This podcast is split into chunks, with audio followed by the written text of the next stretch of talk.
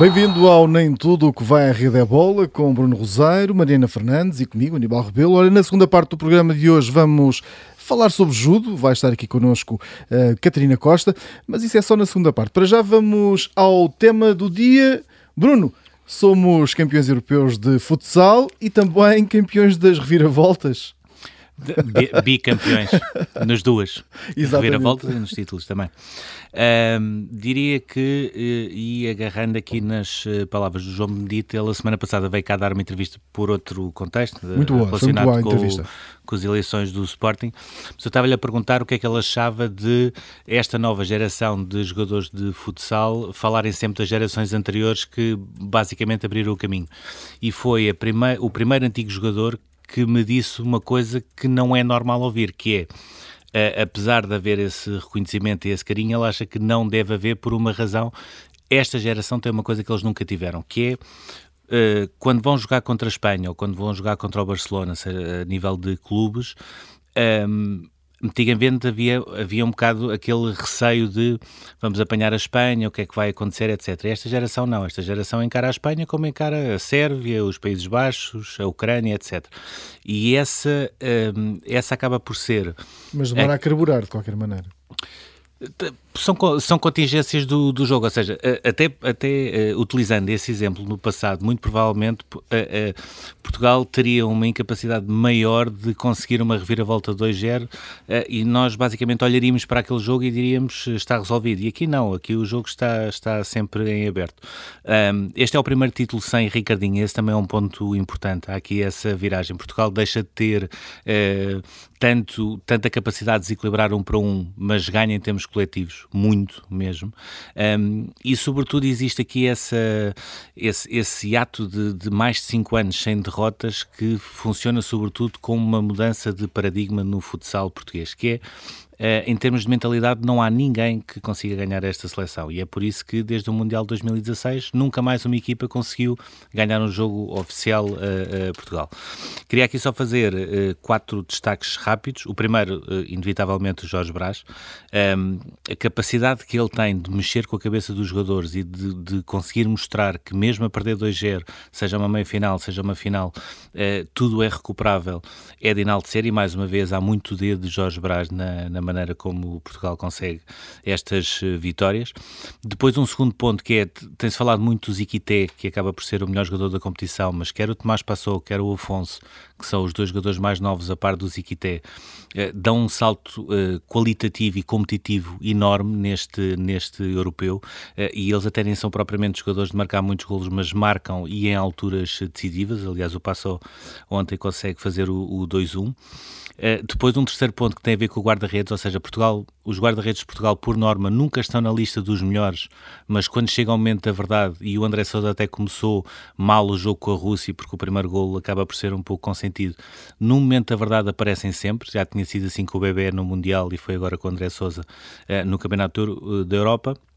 E, por fim, uma estrutura eh, que está montada também à volta de Jorge Braz e que permite que Portugal, mesmo quando está a perder, consegue perceber porque é que sofreu aqueles golos e consegue perceber como é que consegue dar a volta. E isso também tem muito a ver com a forma como são estudados os adversários, como se consegue perceber eh, os prós e contras que, que, que a nossa seleção tem e tudo isso faz com que Portugal, nesta altura, tenha ganho três grandes competições eh, seguidas no futsal e muito provavelmente continua a ser candidato a, a ganhar nas próximas competições. Candidato é, vai ganhar o Mundial, vamos esperar que sim, não é? é coisa para isso. É coisa para isso. São rapazes para isso. É coisa para isso. E agora vamos ao futebol, eh, não de de salão, mas uh, neste caso aqui no relevado.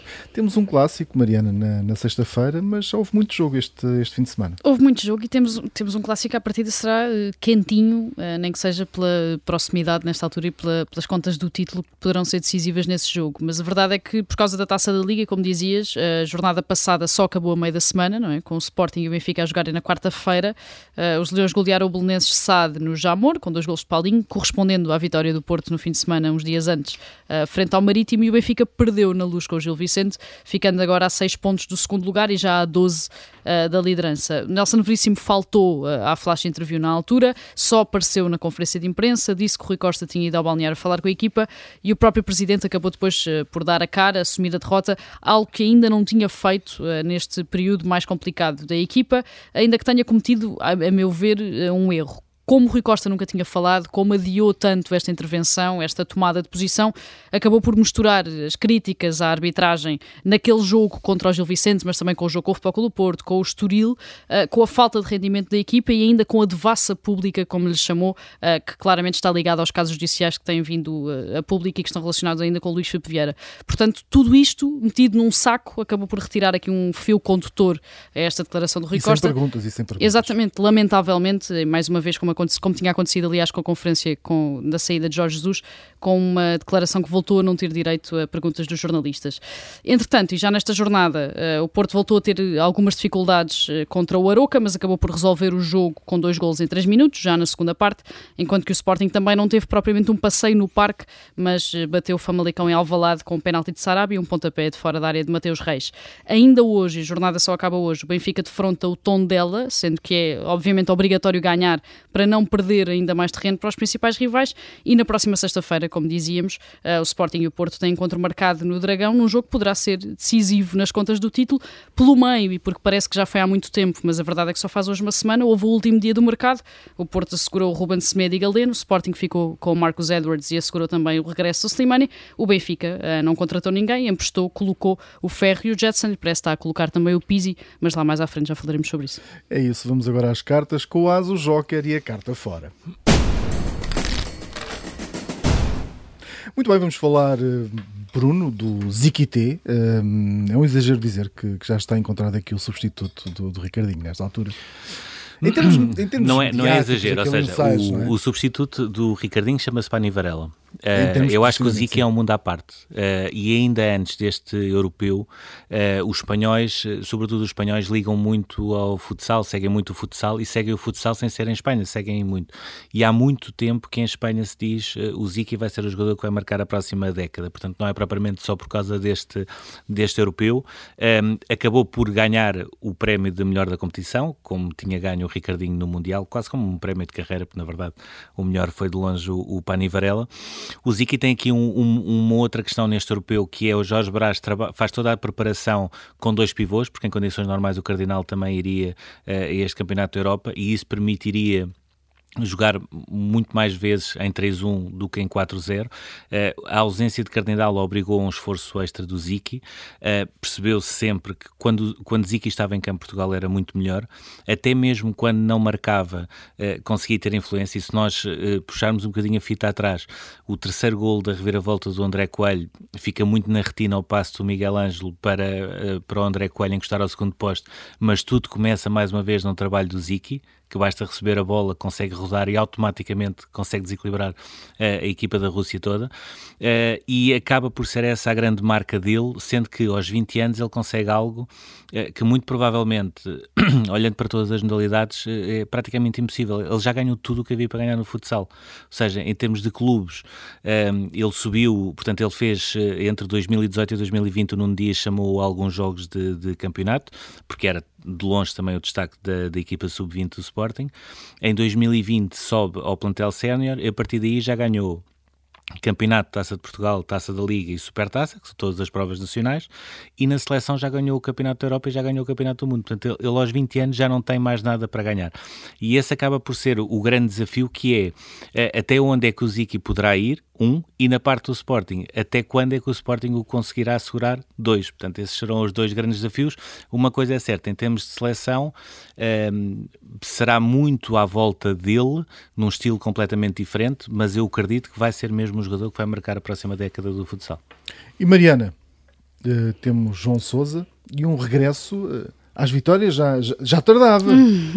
Sim, é caso para dizer que o conquistador, não é? Que é a alcunha dele por ser de Guimarães, uh, voltou e depois de dois anos muito difíceis, como ele próprio admitiu, aliás, uh, várias vezes e não só agora, uh, depois deste jogo, João Sousa conquistou o quarto título ATP da carreira ao ganhar então o ATP 250 de Pune, na Índia, venceu o finlandês Emil Rusevori em três sets e somou então este triunfo ao de Kuala Lumpur em 2013, Valência em 2015 e o Estoril Open cá em Portugal em 2018. Aos 32 anos, eh, o João Sousa está ainda a ultrapassar o período mais complicado da carreira, que se tornou também um período muito complicado a nível pessoal, e ele falou uh, muitas vezes sobre isto, e até chegou às vitórias, se calhar, mais depressa do que ele próprio esperava, porque assumiu que há seis meses nem pensava em voltar tão rápido a uma final de um torneio ATP, quanto mais em ganhar um torneio ATP. Para além de ter sido o jogador com o ranking mais baixo de sempre a ganhar em Pune, porque atualmente é o número 137 do mundo, este, o tenista português confirmou a ideia de que é um verdadeiro underdog que consegue sempre surpreender, porque em todos os percursos até chegar aos quatro títulos, portanto, tanto em Kuala Lumpur, em Valência, no Estoril e agora na Índia, o João Sousa salvou sempre match points uh, ao longo do torneio. Portanto, esteve quase sempre a cair e não caiu. E acabou por fazer agora o mesmo com a carreira. Portanto, conquistou um título numa altura em que muitos já tinham uh, vaticinado o fim do tenista português mais bem sucedido sempre, mas parece que ainda não caiu. Uma boa imagem.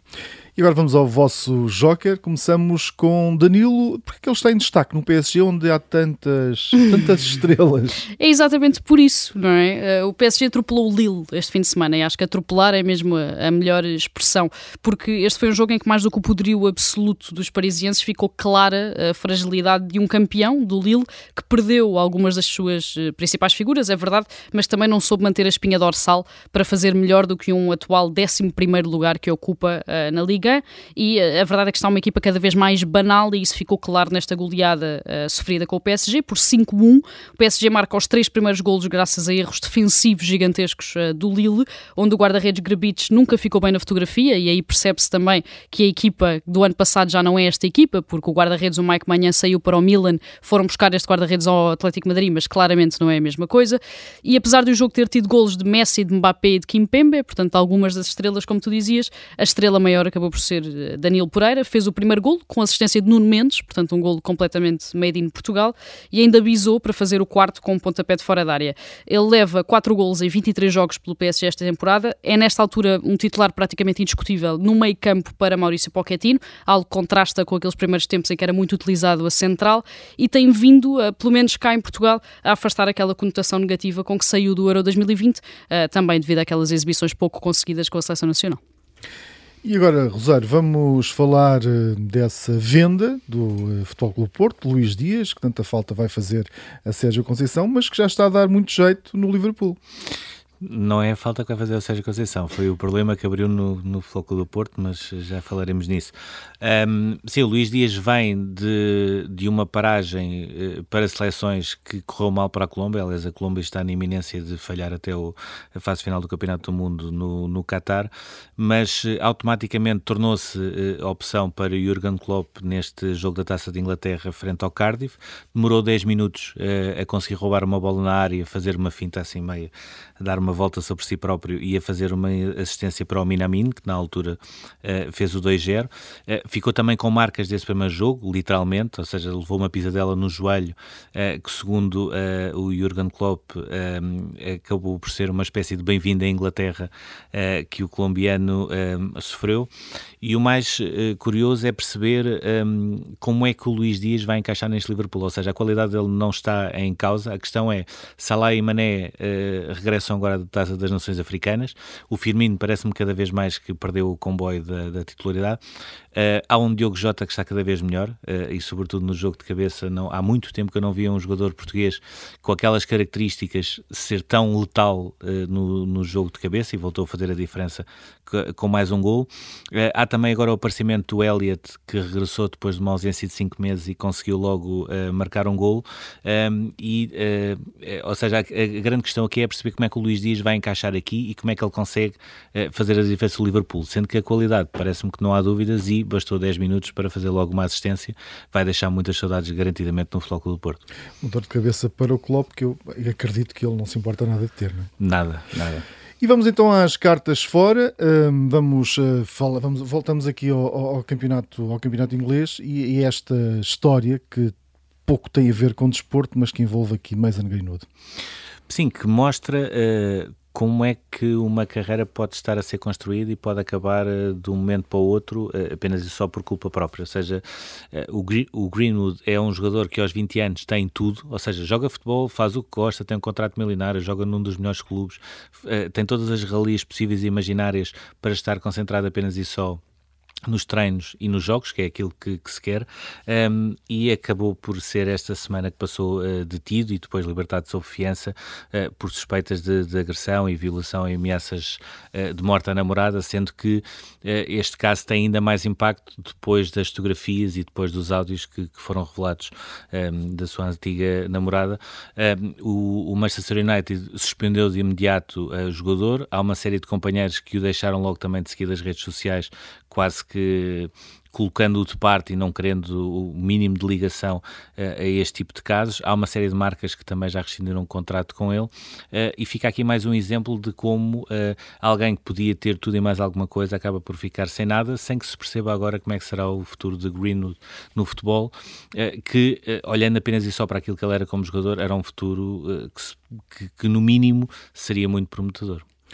E vamos à outra carta fora. Mariana, eh, vamos falar aqui do, de um clube, Rate Rovers, é um clube escocês, cometeu um erro neste mercado de inverno, também com uma história muito semelhante a esta que acabamos de ouvir aqui contada. Sim, e, e, aliás esta tem sido, tem sido tempos muito marcados por isto, não é? E pelo, uh, por casos de, de assédio e de abuso sexual no futebol, tivemos o Mason Greenwood, este caso que vamos falar do Rate Rovers, o Overmars foi agora também uh, despedido no Ajax pelo mesmo caso, o Avram Grant, antigo treinador do Chelsea, também foi acusado Portanto, estamos a ter semanas muito marcadas por isto no, no, no futebol. E, Estará a eh, acontecer mais ou agora é mais fácil de denunciar? Eu acho que agora sabe-se. é um bocadinho essa a diferença. Eh, este caso no Wraith Rovers foi eh, um dos casos da semana e foi também uma prova além de tudo isto que estamos a falar, de que o movimento associativo, principalmente em Inglaterra, ainda tem um peso importante nas decisões que os clubes acabam uh, por tomar. Este Wraith Rovers é um clube da segunda Liga da Escócia e contratou David Goodwillie, um avançado de 32 anos, no mercado de inverno. O problema é que este Goodwillie, que estava num clube da terceira divisão, foi uh, condenado por violação em 2016, escapou à prisão, mas foi obrigado a pagar uma compensação de milhares de libras à vítima. Os adeptos demonstraram desde logo o desagrado com esta contratação. A capitã da equipa feminina disse que ia rescindir contrato e ela jogava neste clube há 10 anos e disse que ia rescindir. E até a Val McDermott, uma autora de best-sellers escocesa que é apoiante, confessa, do Wraith Rovers e que é até uma das principais patrocinadoras do clube, disse que ia retirar todos os patrocínios e que ia cortar completamente todas as ligações uh, com o clube. Uh, o Wraith Rovers começou por defender a contratação, disse que acreditava na reabilitação, na reintegração e que esta transferência tinha motivos puramente desportivos, porque era um reforço, era um avançado, mas acabou por voltar atrás uh, na medida, à medida que a contestação uh, aumentou, acabando então por pedir desculpa, por mostrar arrependimento e por garantir que vai tratar da rescisão com uh, David Goodwillie. Pelo meio, o erro já foi cometido e dificilmente o futebol escocês vai esquecer-se que numa fase inicial o Wraith Rovers colocou mesmo o desporto e o futebol à frente de tudo o resto. E agora, Bruno, vamos seguir para o nosso túnel.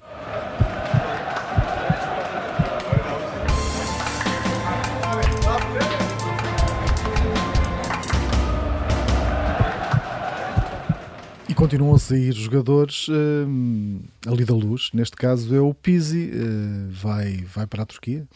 Não, não era propriamente a opção que ele queria, eh, entretanto percebeu que o tempo um, ehm, que, que, será a melhor opção nesta altura para a carreira dele, porque não era claramente op eh, eh, uma opção credível para Nelson Veríssimo um, ehm, nesta altura. Em princípio será emprestado seis meses ao Basak sair, havendo também uma opção uh, de compra que poderá não ser obrigatória.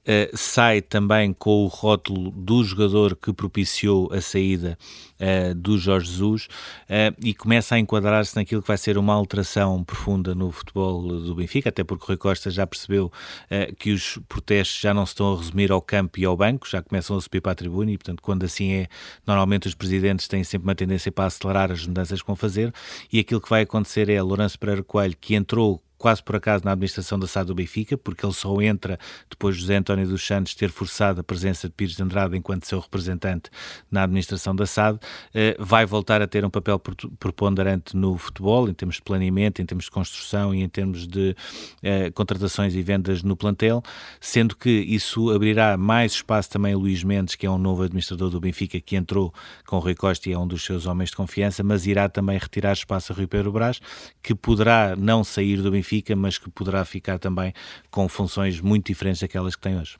E agora vamos, como tínhamos prometido, eh, vamos falar aqui do, dos efeitos, do impacto do mercado e desta saída eh, de Luís Dias na relação entre Sérgio Conceição e o Futebol Clube Porto, aqui para percebermos o que é que está em causa. Sim, olhando para aquilo que se passou em Aroca, antes e depois, eh, quase que se fala no, no Machado de Guerra que está enterrado, mas que não está e que poderá ser desenterrado mal os resultados não apareçam. Aliás, basta recordar que Sérgio Conceição acaba o jogo com o Aroca e refere que as dificuldades que o Futebol Clube Porto teve na primeira parte teve também a ver com o facto de lhe faltar faltar o jogador como Luís Dias e com as características que tem para furar essa barreira.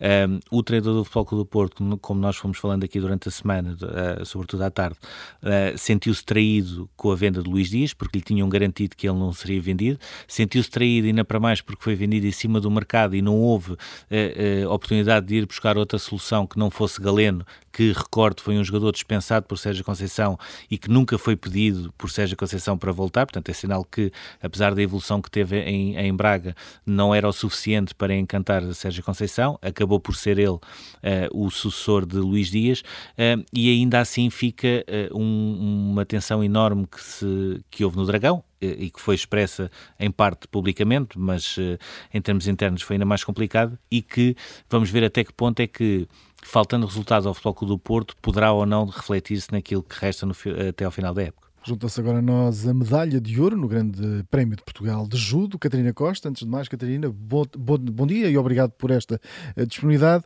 Esta medalha de ouro neste, nesta prova, neste Grande Prémio de Portugal de Judo, é, podemos já dizer que é o primeiro passo nessa caminhada aos Olímpicos de Paris de 2024?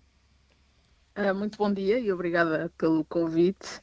Uh, realmente foi começar o ano muito bem, eh, uma medalha de ouro e logo, logo em Portugal. Uh, os Jogos Olímpicos de Paris ainda estão um bocadinho longe, claro que são um objetivo a longo prazo, mas ainda tenho algumas metas que gostaria de cumprir a, até lá, algumas competições em que, em que gostava também de pontuar, nomeadamente o, o Campeonato da Europa e o Campeonato do Mundo, que, que são duas competições que eu vou ter em conta este ano. O, a Catarina já tinha programado um, este Grande Prémio de Portugal uh, apontando para medalhas, ou o facto também de ser a primeira vez que Portugal organiza esta competição e o facto de ser o início do circuito mundial também pesou para que olhasse para, com, de outra forma para esta competição?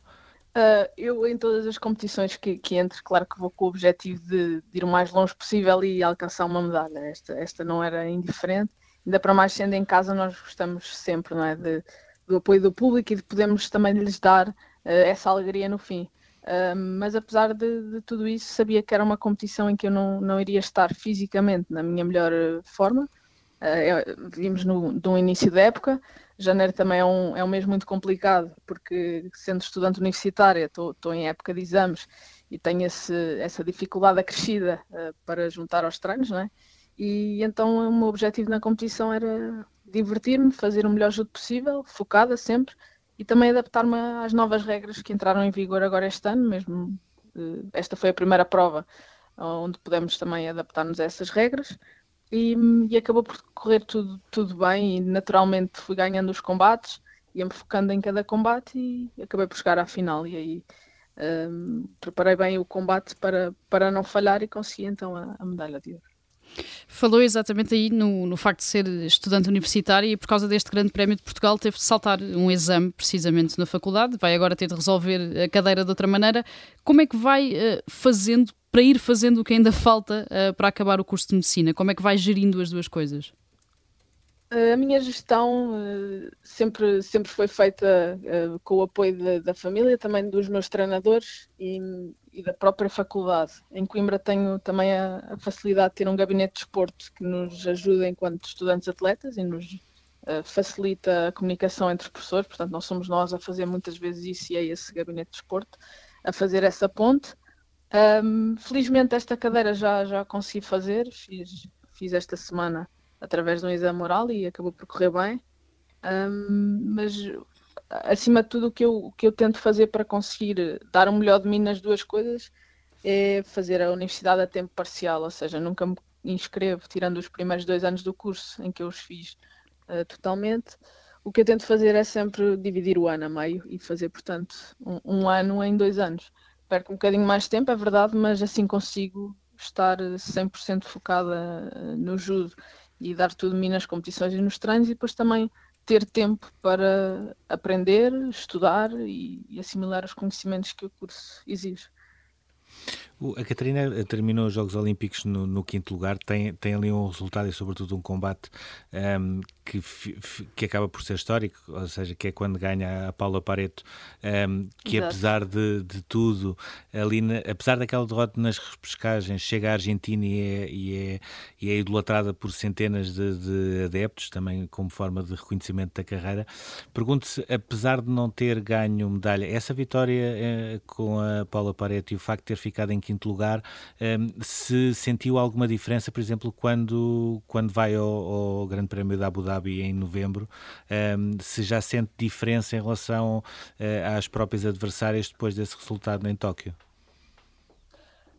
Ehm, não, penso, penso que não. Uh, penso que as minhas adversárias também sempre me viram como, como uma atleta a ter em conta em todas as competições.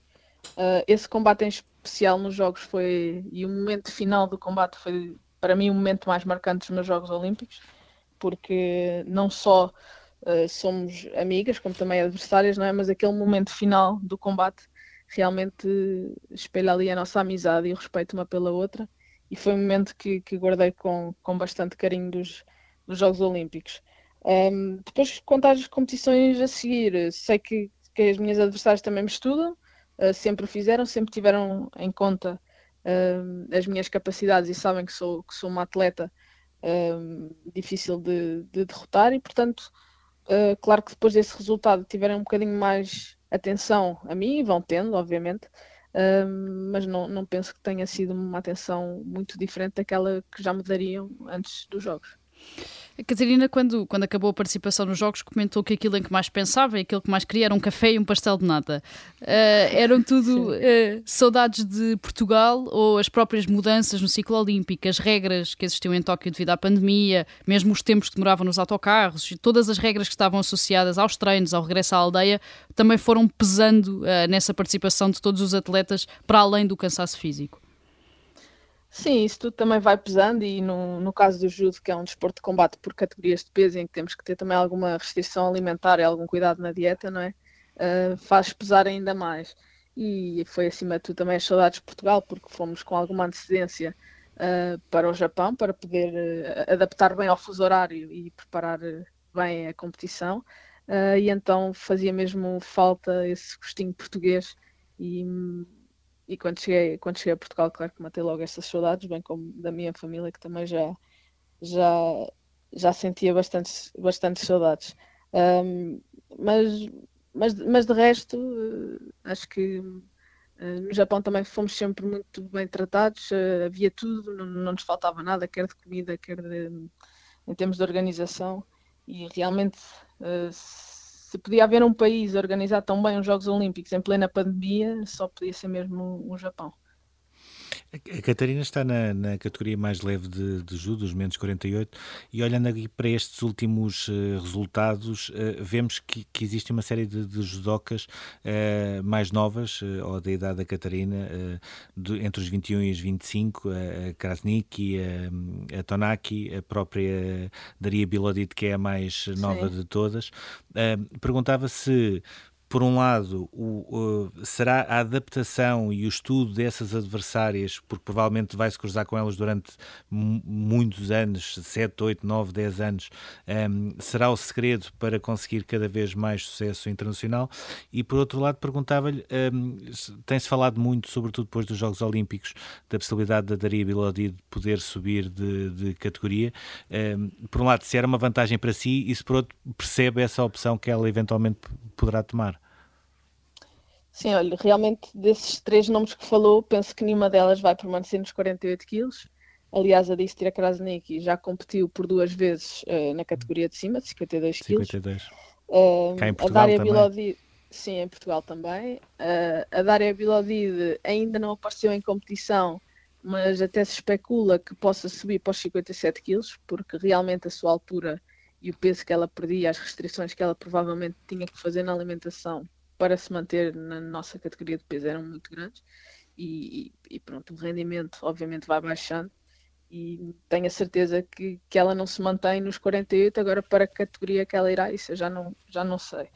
Mas sim, o estudo das adversárias é sempre algo muito importante e ok, essas se calhar já não uh, estarão tanto no, no meu estudo porque não, não serão mais minhas adversárias, mas há outras a ter em conta e atletas mais novas que vão aparecendo e que têm muita qualidade e tanto eu como o treinador fazemos esse estudo e estamos em, em constante atenção a, a adversárias que possam dar dificuldade e procuramos uh, fazer com elas, se possível, em, em, estágios internacionais e nas competições, perceber uh, o que é que elas fazem um, eh, com as outras adversárias e comigo também e tentar procurar uma maneira de, de, de se apanharmos em, em, competição, ter, ter o, o, combate sempre muito bem preparado para. Um, para poder antecipar os pontos fortes delas e, e assim uh, ser, ser mais fácil de ganhar. essas trocas podem ser uma vantagem para, para a Catarina, uh, ou seja, olhando, olhando aqui para aquilo que foram os últimos anos e o, o último ciclo olímpico, uh, a Catarina acaba se calhar por ser a, a judoca com, com melhor ranking que se vai manter na, na categoria. sim, penso que à, à minha frente está, estava uma francesa a Shirin Buckley, que também é bastante nova, é uma atleta a ter em conta. Agora com o, com o Grande Slam de Paris terminado, houve algumas atletas uh, novas a medalhar e que, que, se calhar irão subir mais uns pontos no ranking, eventualmente até poderão passar, o caso das japonesas, uh, que também têm muita qualidade. Uh, mas sim, tenho, tenho também a noção que sou, que sou uma das primeiras do ranking mundial Uh, e também digo que o difícil não é propriamente chegar a esses lugares cimeiros, o, depois o mais difícil é, é manter-me por esses lugares, porque lá está, conhece, começo a ser uma atleta muito mais conhecida, uh, todas as minhas adversárias me vão estudar muito bem, uh, cada vez mais vão ter ah, vídeos e informação de, de, sobre mim, não é? E de como me podem ganhar, e então temos que estar em constante evolução e sempre a procurar ser melhores para, para nos conseguirmos manter no topo, porque senão é muito complicado. E olhando, uh, e por exemplo, a biologia é capaz de ser o melhor exemplo, um, ehm, olhando, olhando para aquilo que aconteceu em Tóquio, uh, havia maneira de conseguir uh, derrubar uma atleta que é, que é tão alta e que a partir do momento em que consiga pôr o braço por cima é quase hum. impossível soltar-se ali? Havia, havia, claro que sim. Eh, pois há a parte também, digamos, dos bastidores que, que o telespectador não vê, não é? E, e eu acho que nos jogos tive também uma infelicidade que, que foi tempo de descanso entre combates. Uh, para além do facto de eu ter, de eu ter já um, um, primeiro combate que ela não teve. Portanto, eu já vinha de dois combates, ela apenas tinha feito um, e, e o tempo de espera uh, dela para o nosso combate e meu para o nosso combate. Uh, teve a diferença mais ou menos de 20 minutos, porque houve uma, uma houve a limpeza do tapete entre o combate anterior dela e o meu, e portanto penso que aqueles 20 minutos que ela teve a mais de descanso e que eu não tive, poderiam também ter feito alguma diferença na minha condição física para poder ter aguentado um bocadinho mais uh, essa pega forte e dominante que ela tem e se calhar estar um bocadinho mais fresca para produzir ataques mais fortes para, para a projetar. Uh, claro que isto são especulações, eu não sei, uh, infelizmente tivemos esse, esse percalço e tivemos que lidar com isso. Tentei preparar-me e estar na, mais fresca possível para o combate. Mentalmente estava preparada. Também tínhamos feito o estudo um, da Dária muito bem, porque sabíamos que eu sendo uma das cabeças de série e ela sendo uh, a outra cabeça de série, iríamos encontrar-nos à partida nos quartos de final. Portanto, tínhamos a estratégia de combate muito bem delineada e, e ela, apesar de tudo, foi, foi melhor naquele dia. 2022 é, para além de ser um ano de início de ciclo olímpico, tem eh, o europeu no final de abril e depois o mundial no início de outubro. É para essas duas provas que vai trabalhar em termos de pico competitivo ou também tem apostas sérias em provas do circuito mundial?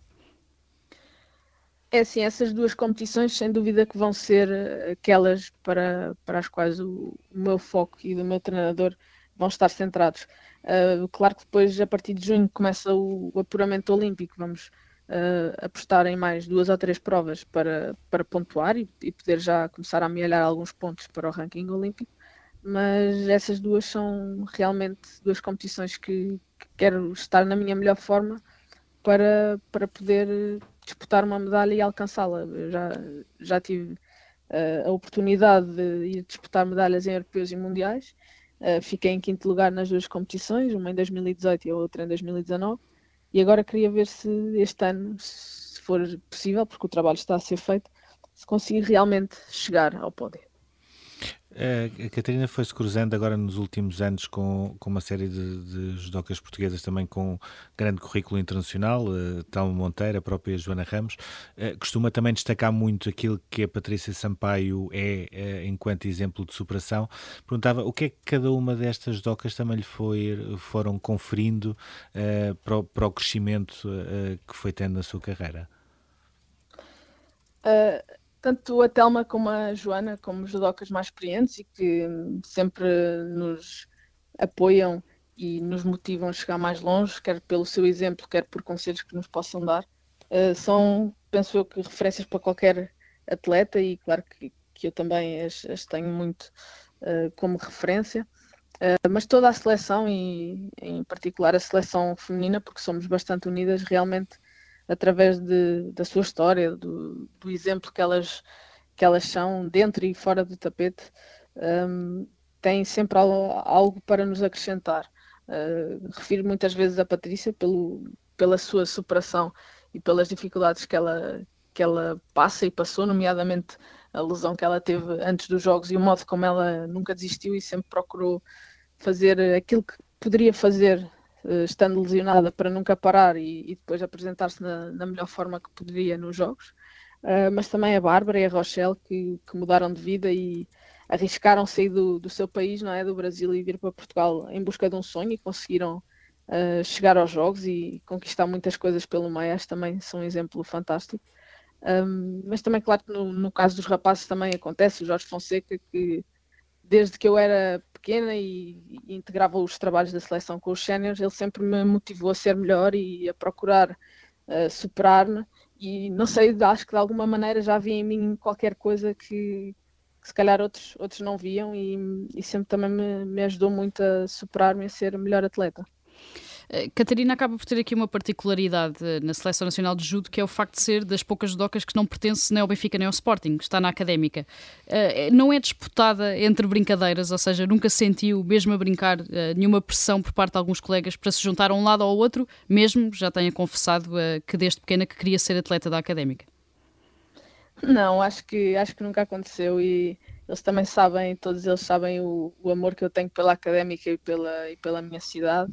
Um, e, e, é independente do, do, clube onde eles estejam ou eu esteja, somos sempre muito amigos e apoiamos uns aos outros e acho que isso também é, que é o mais importante. Antes dos jogos, ou, ou, neste caso antes do adiamento dos jogos, a Catarina tinha, tinha revelado numa entrevista que gostava de, de ver em ação a, a, a, Simone Biles para aquilo que, que ela é. Perguntava-lhe, um, eu, eu penso que não, não chegou a ter essa oportunidade porque veio mais cedo para Portugal. Eh, penso eu, mas perguntava-lhe de qualquer das formas uh, como é que viu um, ehm, o exemplo da Simone Biles à parte de, da questão desportiva, e ela mesmo assim ainda conseguiu as suas medalhas, mas como é que viu e que impacto é que teve a, a, presença de Simone Biles em Tóquio e tudo aquilo que aconteceu também à sua volta? Pois realmente eu, eu não tive a oportunidade de, de haver competir, nem sequer de haver na aldeia olímpica, porque também se, se protegeu um bocadinho disso e da, uh, pronto, estar, estar exposta perante tantos atletas que se calhar queriam conhecer e tirar fotografias com ela. Um, e fui acompanhando, porque também é uma modalidade que gosto de ver e gosto sempre de acompanhar os, os melhores atletas de cada modalidade, porque de alguma maneira são, são um exemplo um, daquilo que é ser um campeão, não é? E da sua mentalidade. Eu acho que o caso que aconteceu com ela foi, de certa maneira, muito importante para criar, sobretudo no, nas pessoas que apoiam, nos telespectadores, se calhar não sabem a pressão com que um atleta vive diariamente e, e pronto, tal como ela disse, além da atleta também é pessoa e também tem os seus problemas e, e as suas inseguranças e eu acho que o facto dela, dela ter sentido que não estava nas melhores condições para competir e tê-lo dito, ter tido a coragem e, e, a convicção de dizer não, eu não estou preparada e não vou competir, acho que, acho que foi muito importante para, para dar também, se calhar, a alguns atletas que estão a passar pela mesma situação ou que algum dia passaram pela mesma situação, uh, perceberem que não estão sozinhos, que pode acontecer e que a saúde mental é uma coisa muito importante num, num atleta, porque se nós não estamos bem nem confiantes para fazer alguma coisa, devemos, em primeiro lugar, procurar ajuda e depois nos sentimos bem é que devemos integrar entre a competição ou, ou as rotinas normais mesmo para terminar, a Catarina tem ainda uma carreira uh, à sua frente, ainda tem muito tempo de judo e muita coisa para conquistar, mas no futuro gostaria de conciliar o judo uh, com a medicina? O judo é, é uma das minhas grandes paixões e tenho também a medicina. E, e como tal, gostava de ter as duas na minha vida sempre que possível. Uh, ainda não, não sei concretamente como, mas gostava de no futuro poder dar um contributo também a alguns judocas e seguir uma carreira médica. Muito bem. Carina Costa, obrigado por eh, ter estado connosco aqui neste programa, no Nem Tudo o que vai à Rede é Bola, na Rádio Observador. Daqui a pouco, em observador.pt, já vai poder ouvir este programa em podcast. Até já.